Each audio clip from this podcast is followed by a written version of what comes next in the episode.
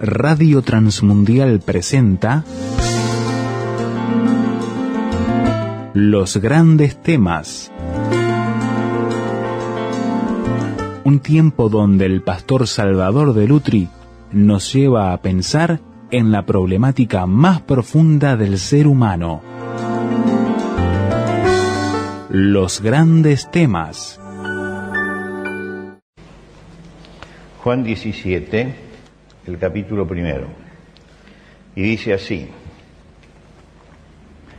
estas cosas habló Jesús y levantando los ojos al cielo, dijo, Padre, la hora ha llegado, glorifica a tu Hijo para que también tu Hijo te glorifique a ti.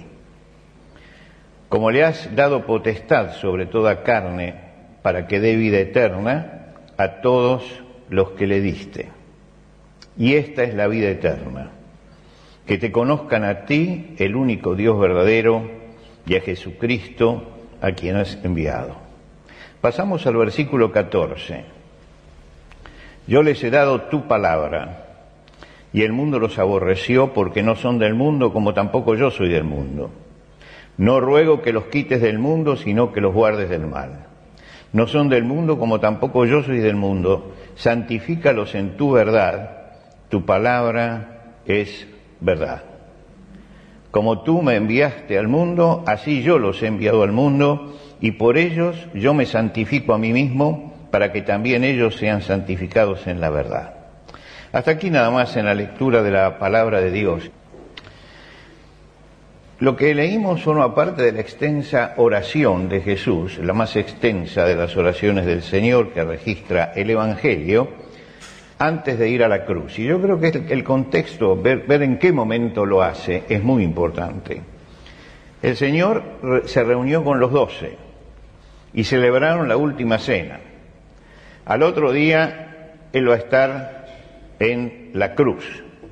Esa noche va hacia Getsemaní, allí va a ser entregado por Judas, los esperan las humillaciones, los golpes, todo lo que nosotros conocemos de la historia, los clavos de la cruz. Y termina todo esto cuando Jesús dice, consumado es, es decir, está todo acabado. Ya él utiliza allí una palabra que tiene que ver con eh, las leyes, con lo jurídico, y entonces con el derecho él utiliza esta palabra que se usaba en el derecho como nosotros usamos será justicia, ¿no? Él dice consumado es, está todo terminado. Y sale para el sacrificio. Ahora, en esta oración está justo en el medio, desde que termina la cena hasta que sale al sacrificio. Por lo tanto, es la oración final antes de ir al Calvario que tiene Jesús y pide por sus discípulos. Y da una definición, que la hemos leído, una definición de lo que es la vida eterna. Él dice, y esta es la vida eterna, que te conozcan a ti, el único Dios verdadero, y a Jesucristo, a quien, quien has enviado. Quiere decir que el Señor está señalando y está definiendo que la salvación del hombre depende de que conozcan a la persona de Dios y que conozcan la obra redentora de Dios. Dos cosas, la persona y la obra redentora. Él dice, esto es la vida eterna. Tienen que conocer estas dos cosas. No todo el que cree que conoce al Señor lo conoce.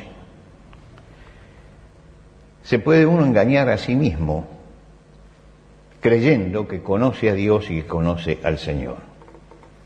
Recuerdan ustedes que en el Evangelio de Juan nos cuentan de Nicodemo que llegó a Jesús de noche, eh, un hombre dedicado a lo espiritual, que conocía bien el Antiguo Testamento, que era maestro y enseñaba el Antiguo Testamento, y fue a Jesús porque tenía una inquietud, quería conocer algo.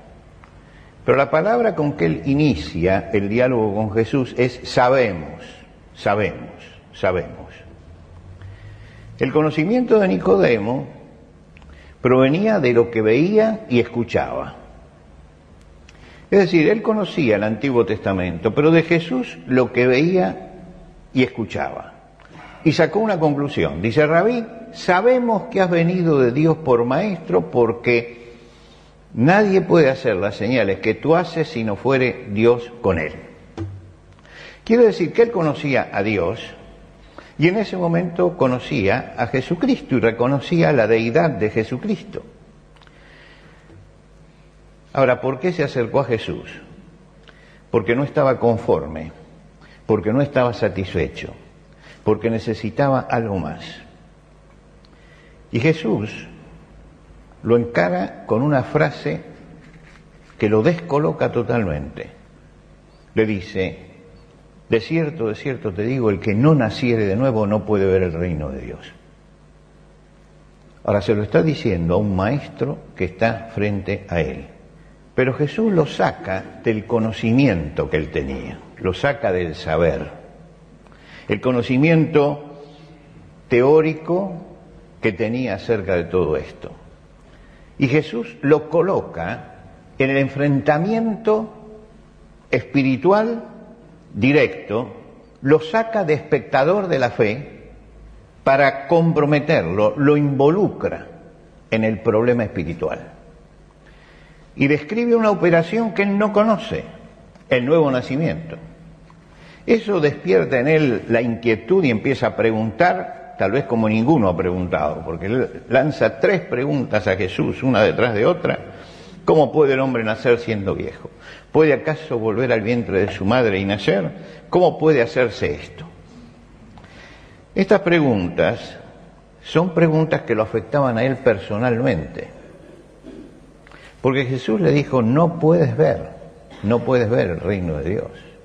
Pero quiere decir que estas preguntas surgen de alguien que tenía una seguridad de que él tenía un conocimiento especial de Dios y de pronto lo sacude la palabra de Jesús para decirle, no, mira, hay cosas que te están faltando. Y lo que te falta es fundamental, porque sin esto que te falta no podés entrar en el reino de Dios. Imagínense a un hombre que está dedicado a eso durante toda su vida que le hace esa afirmación. Jesús le está diciendo, no se puede en la fe ser simplemente un observador. Hay que sacar conclusiones para la propia vida y comprometerse. Y por eso le dijo, hay que comprometerse en este momento.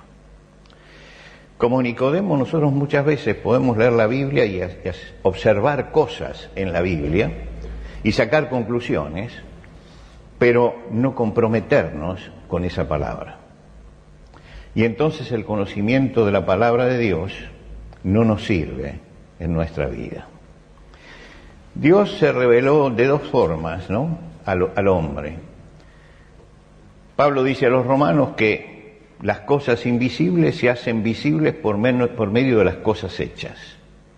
Y ahí uno entiende la grandeza de Dios. Cualquiera que haya ido a alguno de estos lugares maravillosos, naturales, se da cuenta que hay algo que pasa en la persona que lo lleva a admirar y a decir, esto está denunciando que hay un creador detrás. Nadie puede ir al, al glaciar Perito Moreno y no sentir realmente que está frente a algo que lo supera, o a las cataratas del Iguazú, o a algunos lugares. Y mucha gente cuando ve esto dice, sí, Dios existe, ¿no? No, es imposible, si no. Y se va conforme con eso. Pero uno se tiene que preguntar, ¿es válida esta afirmación? Eh, tomó conciencia de la existencia de Dios. Pero esto simplemente es el primer paso. Conocer la existencia de Dios es el primer paso nada más. Después tengo que dar un paso más. Y ese paso más adelante, ¿por dónde viene? Viene cuando yo me acerco a la palabra de Dios y conozco a Jesucristo. Por eso el Señor dice, y esta es la vida eterna, que te conozcan a ti, el único Dios verdadero. Y la persona llega y dice, es maravilloso, Dios existe. Dice, pero tienes que conocer a Jesucristo a quien Él ha enviado. El conocimiento de Jesucristo, ¿qué es? Saber quién es Jesucristo. El conocimiento de su nacimiento virginal, de su vida terrenal, de su obra expiatoria en la cruz, de su resurrección, de sus mandatos. Todo esto es conocer a Jesucristo. Y para esto, ¿qué necesitamos? Necesitamos la revelación de Dios. Necesitamos que Dios hable y por eso tenemos la Biblia. Porque el conocimiento de que existe Dios lo podemos sacar por el razonamiento. Pero el conocimiento de Jesucristo y de la obra expiatoria no lo sacamos de la naturaleza. Tenemos que ir a la palabra de Dios. Y esta es la importancia que la palabra de Dios tiene, y por eso la llamamos la revelación de Dios, las sagradas escrituras. Es necesario conocer la Biblia porque es la fuente de nuestra fe. Cada domingo abrimos la Biblia y dedicamos un tiempo para reflexionar sobre la palabra de Dios. ¿Por qué hacemos esto? ¿No podíamos quedarnos con algunos ritos alrededor y no darle importancia a la palabra de Dios? Es que justamente cuando nos acercamos a la palabra de Dios, empiezo a encontrar las respuestas a las grandes preguntas que todos nosotros nos hacemos. Todos nosotros, al margen de la fe, nos hacemos la pregunta de dónde vengo, hacia dónde voy, para qué estoy aquí en la tierra, cómo tengo que vivir. Y uno busca contestaciones a estas preguntas. Algunas veces lo hacemos conscientemente y otras cosas inconscientemente. Y una cosa que tiene la Biblia, que es justamente lo grande, es que siempre es contundente. Las respuestas de la Biblia nunca nos dejan a media tinta. Fíjense, yo pregunto, ¿qué es la vida? Y entonces aparece un montón de escritores, de autores, desde Calderón de la Barca, la famosa, ¿qué es la vida? Un frenesí, ¿qué es la vida? Una ilusión, una sombra, una ficción. Bueno, cada uno da su idea. Yo voy a la, palabra de Dios. Y dice Santiago, ¿qué es vuestra vida? Allí tengo ya la pregunta. Dice, es una niebla que se desvanece. Es decir, es algo totalmente pasajero, es algo pasajero. Ciertamente es neblina que se aparece por un poco de tiempo y se desvanece. Es como para pensar todo esto, ¿no? Y para pensarlo mucho. Nuestra vida es como una neblina, no tiene consistencia, porque se va desgastando y se va. Y la respuesta es contundente en la Biblia, es esto. Claro, a mí no me gusta esta respuesta, me gustaría que dijera otra cosa. Pero la respuesta de la palabra de Dios es esta, sos un ser pasajero y no te creas que tenés tanto peso como la gente dice o como... Y el poder que vos buscaste se te va a acabar también. Dios me pone frente a la realidad. El carcelero de Filipo preguntó, ¿qué haré? ¿Qué es necesario que haga para ser salvo? Una pregunta que hablaba acerca de lo que viene detrás de la muerte, porque se estaba matando en el momento que hizo la pregunta. Lo detuvieron. Y por eso hace esta pregunta. Y bueno, ¿qué tengo que hacer para ser salvo? Y la respuesta también es contundente. Cree en el Señor Jesucristo y serás salvo. La primera pregunta me contestó, ¿qué es la vida? La segunda pregunta me contesta, ¿cómo me salvo? Y son dos respuestas contundentes. El salmista dice, ¿con qué limpiará el joven su camino?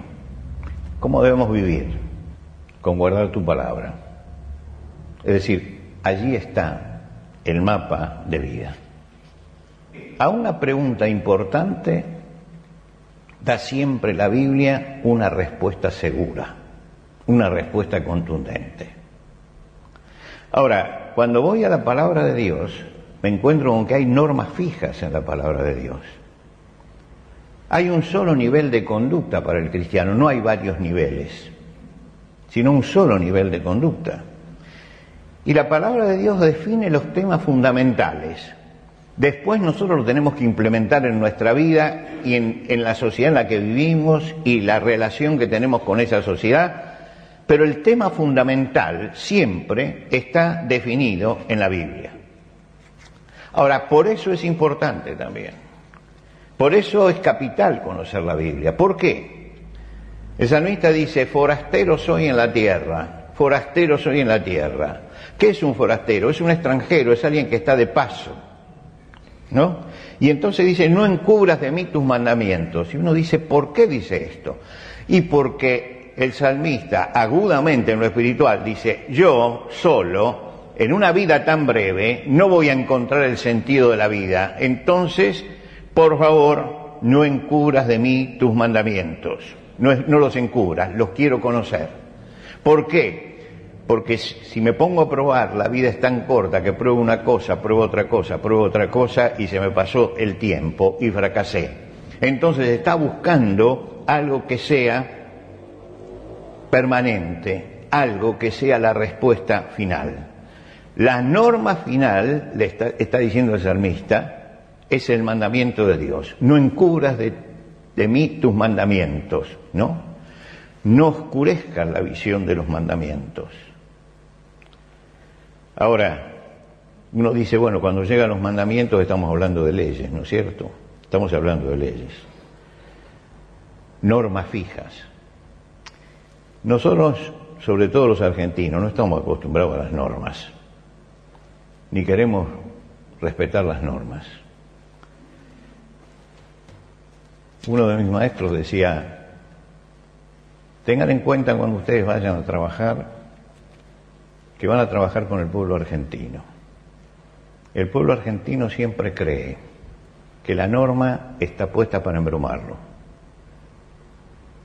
Entonces busca la forma de eludirlo. Ahora sí, esto nos ha creado, y justamente porque hay normas que están hechas para eso, nos ha creado una resistencia a todo lo que sean normas. Cuando se habla de las normas, el Salmo 119 que habla de la palabra de Dios dice, y andaré en libertad porque busqué tus mandamientos. Fíjese que nosotros creemos muchas veces que la ley es una cadena, es una, es una limitación. Y él dice, no, andaré en libertad porque conozco tus mandamientos, porque sé cómo tengo que moverme, porque sé cuáles son los límites, porque sé dónde está el mal. Eso que no tengo que descubrirlo por mí mismo, me lo está diciendo la palabra de Dios. Mira, este mandamiento te dice, no hagas esto, no hagas aquello, no matarás, no levantarás falso testimonio, no hurtarás, no codiciarás. Está diciendo, el mandamiento le está diciendo, ¿querés vivir feliz en la vida? Respeta esto. Entonces, cuando yo respeto esos mandamientos, vivo en libertad, si no me esclavizo fácilmente, si no fácilmente fracaso. Santiago cuando habla del de, de, Antiguo Testamento dice, es la ley perfecta, el mandamiento de Dios es la ley perfecta, la ley de la libertad. Fíjense que nosotros casi siempre pensamos en la ley como un grillo que nos paraliza. Y acá nos está diciendo, no, las leyes de Dios son las que te liberan, te liberan del peligro, te liberan de las cosas por las cuales podés fracasar en la vida, te libera de todo aquello que realmente te va a traer dolorosas consecuencias. Por lo tanto, acá están las leyes. Dios no fuerza a nadie que cumpla sus leyes, cada uno las tiene allí y hace con las leyes lo que quiera. Pero tenemos que aprender a respetar esas leyes si queremos realmente tener satisfacción en nuestra vida. El marcar los límites es importante. Es importante. No existe la libertad absoluta sin límites, que es lo que se está buscando ahora. Hago lo que quiero. Todo este hago lo que quiero va a traer consecuencias en el tiempo. El hombre no se da cuenta de lo que está haciendo, pero va a traer consecuencias en el tiempo. Se está destruyendo, en nuestro país se está destruyendo la familia, por ejemplo destruyendo la familia, y exaltando todo lo que no es la familia, todo lo que destruye la familia, no se está respetando la vida y se exalta todo lo que es destruir la vida. Es una forma de libertad. Si usted mata a, su hijo antes de nacer, entonces usted es libre porque es dueño de su propio cuerpo. Y si usted al abuelito lo manda para que lo maten, la eutanasia, ¿no? Usted se siente feliz y libre porque usted tiene que vivir en libertad y usted tiene que realizarse. No va a gastar el tiempo en este viejo. Esto es lo que dice la sociedad. Es doloroso, pero es lo que dice. Es lo que nos está diciendo permanentemente. Esto nos trae consecuencias en el tiempo, porque estamos socavando las bases mismas. El respeto a la vida y el respeto a la familia son las bases mismas de una sociedad y nos estamos olvidando de eso. ¿Por qué? Porque sentimos que el mandamiento me limita. No, el mandamiento me está diciendo no lo hagas porque te vas a estrellar. Y Dios deja que lo hagamos. Y alguno dice, ¿por qué Dios no hace algo? Porque Él ya como dice el Señor, yo ya le he dado tu palabra, yo ya les dije lo que tienen que hacer. Ya está, ya está. Para llegar a conocer al Señor tengo que establecer una relación con Él. Una relación entre el Dios que habla y el hombre que escucha.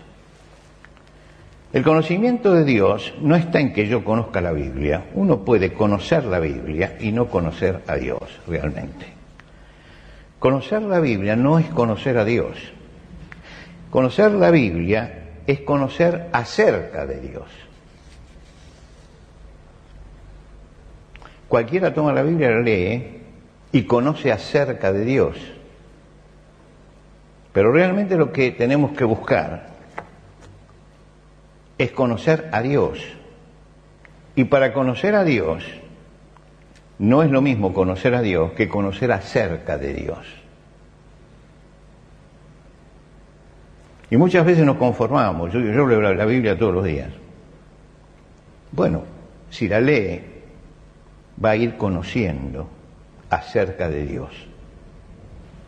Pero va a conocer a Dios cuando? Cuando eso entre en la vida, cuando eso forme parte de la existencia del hombre. Cuando yo absorba esto. El Señor en el aposento alto lavó los pies a los discípulos. Con eso empezó la última cena, el lavamiento de pies. Les enseñó qué quería decir Él con eso. Y lo hizo claro, ustedes me dicen maestro y señor, pero dicen bien porque lo soy, etcétera, etcétera. Sacó una cantidad de conclusiones. Pero después les dice, si sabéis estas cosas, sabéis estas cosas, bienaventurados seréis si las hicieres. Una cosa es saber y otra cosa es hacer. Y el Señor le dice, ustedes saben en este momento, lo vieron, bueno, ahora hay que hacerlo. Y lo más importante es hacerlo.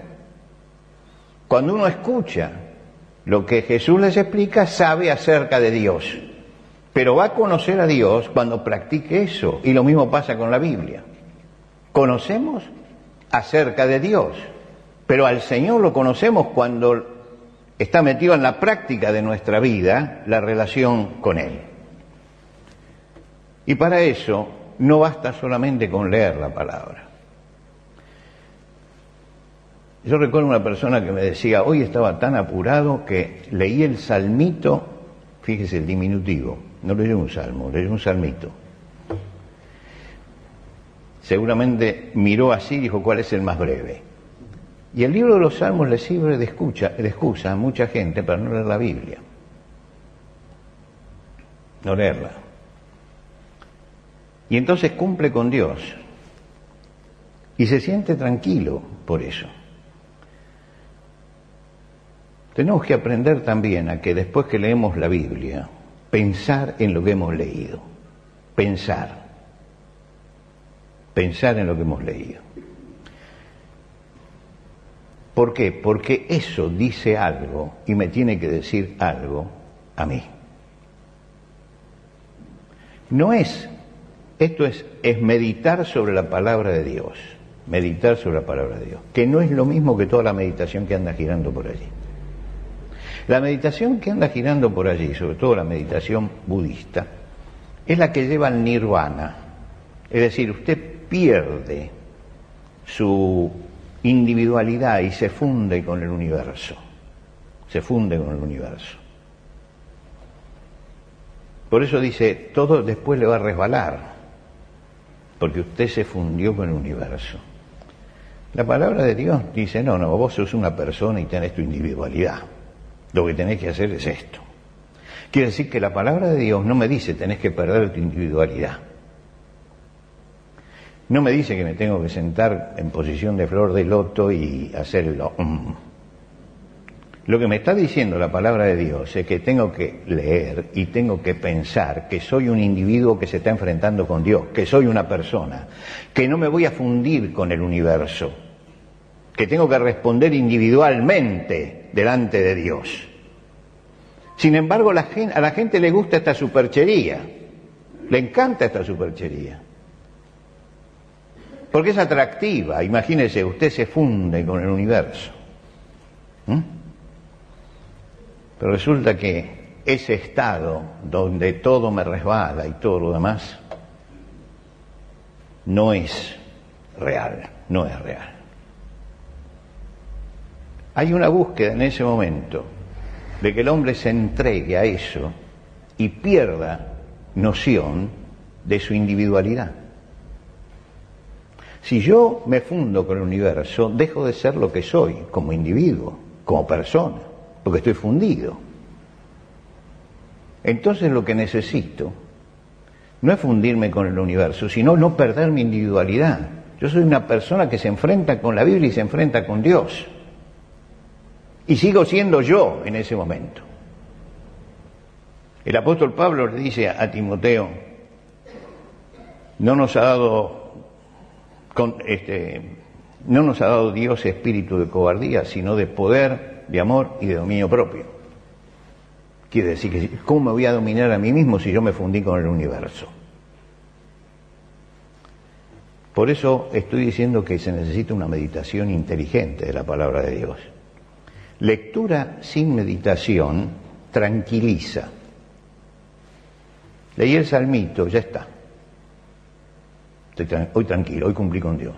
Tranquiliza, pero no beneficia para nada. Si usted lee el Salmo todos los días y no medita, es lo mismo que si no lo leyera. Es lo mismo que si no lo leyera. Leer y meditar, ¿qué quiere decir esto que estoy leyendo? ¿Cómo se aplica a mi vida? ¿Qué quiere decir? ¿Cómo se aplica a mi vida? Y reflexionar volver a doblar el pensamiento, regresar al pasaje una y otra vez. El Señor dice, y esta es la vida eterna, que te conozcan a ti, el único Dios verdadero, y a Jesucristo a quien has enviado. Y dice en esta oración, yo les he dado tu palabra, santifícalos en tu verdad tu palabra es verdad. Fíjese cómo se unen las dos cosas. En primer lugar, te tienen que conocer. Y Jesús dice, yo les he dado tu palabra. Y tu palabra es verdad. Tengo que llegar a eso. Abra la Biblia, póngala allí, lea, relea, marque. Si está acostumbrado a marcar, marque. Si tiene buena memoria, entonces ubique este, el versículo que, necesita y lo va a encontrar después. A mí me pasa eso, yo no, no hace falta que marque, pero yo sé que en tal parte y a tal altura está el versículo ese. Pero lo importante es que uno lea y medite sobre esa palabra de Dios. Por eso el Señor dijo ese día, al despedirse, en la última oración antes de ir a la cruz, yo les he dado tu palabra, como diciendo, todo lo que tenían que saber, ya yo se lo dije, ahora voy a hacer el sacrificio para que puedan cumplir esto, la redención. Pero yo ya les he dicho todo eso. Estamos rodeados de una densa oscuridad, cada vez más densa. Y la oscuridad que tenemos es la peor de las oscuridades, es la oscuridad espiritual. Recordemos entonces que cuando yo abro la Biblia, me estoy exponiendo a la luz de Dios. Me estoy exponiendo a la luz de Dios. Cuando encarno la Biblia, cuando practico la Biblia, cuando la internalizo y cuando vivo esto, estoy proyectando la luz de Dios hacia el prójimo. La proyecto. Y cuando levanto la Biblia, estoy alumbrando a toda la sociedad. Por eso el salmista dice que es lámpara a nuestros pies y lumbrera en el camino. Es lo que nos ilumina acá y lo que nos marca la estrella del destino. Por eso demos gracias a Dios, por eso que dijo Jesús, yo les he dado tu palabra y tenemos nosotros la palabra de Dios. Que Dios nos dé el compromiso como para abrir la Biblia y ponernos y exponernos a la luz de Dios, encarnar la Biblia para mostrar la luz de Dios a los demás y levantar la Biblia para que la, la sociedad toda sea iluminada por la luz de Dios. Es la única forma en que va a huir la oscuridad espiritual en la que estamos viviendo y vamos a poder abrirnos a un futuro de luz y de esperanza. Pero es la única forma, es lo único que nos queda. Nuestro compromiso de hoy es, voy a abrir la Biblia y voy a exponerme a la Biblia. No leer simplemente, me expongo a la Biblia. Voy a encarnar eso para que la luz ilumine a los que están alrededor y voy a levantar la Biblia para que la sociedad se inunde con la luz de Jesucristo.